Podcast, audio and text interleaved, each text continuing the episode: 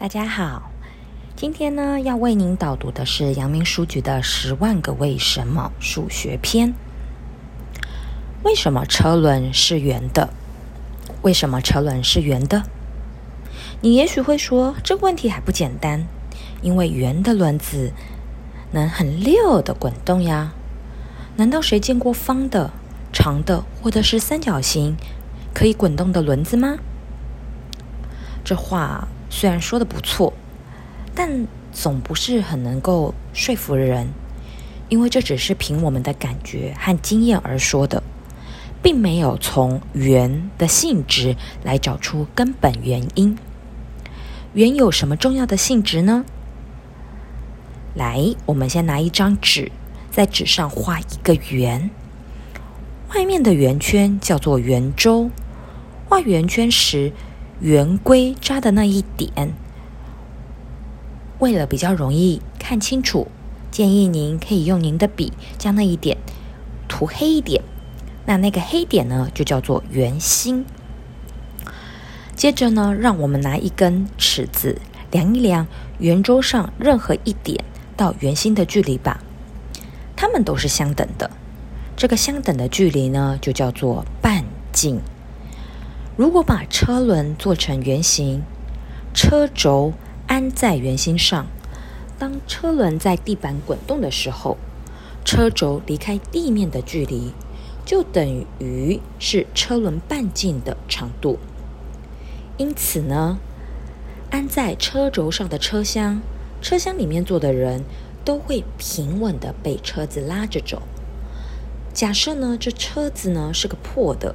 已经不成圆形，圆轮上高一块低一块的，也就是说，从轮圆到轮子圆心的距离都不相等。那么，这种车子走起来，一定要把你的头啊给颠晕了。车轮做成圆的，当然还有别的原因，例如当一样东西在地上滚动的时候，要比在地面上拖着走省力得多。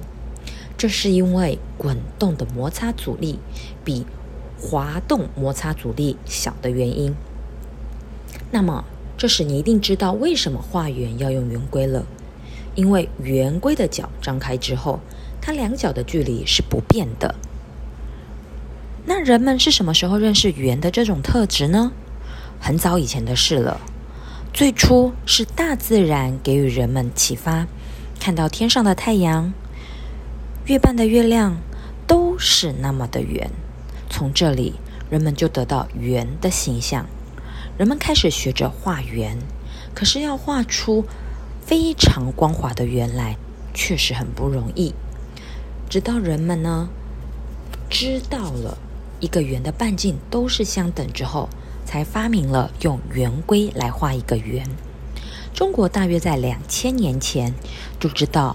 能够画出怎么样？画出一个很正确的圆，因为孟子他曾经说过这样的话：不论多巧的工匠，如果不用规和矩，是做不出方形和圆形的东西来。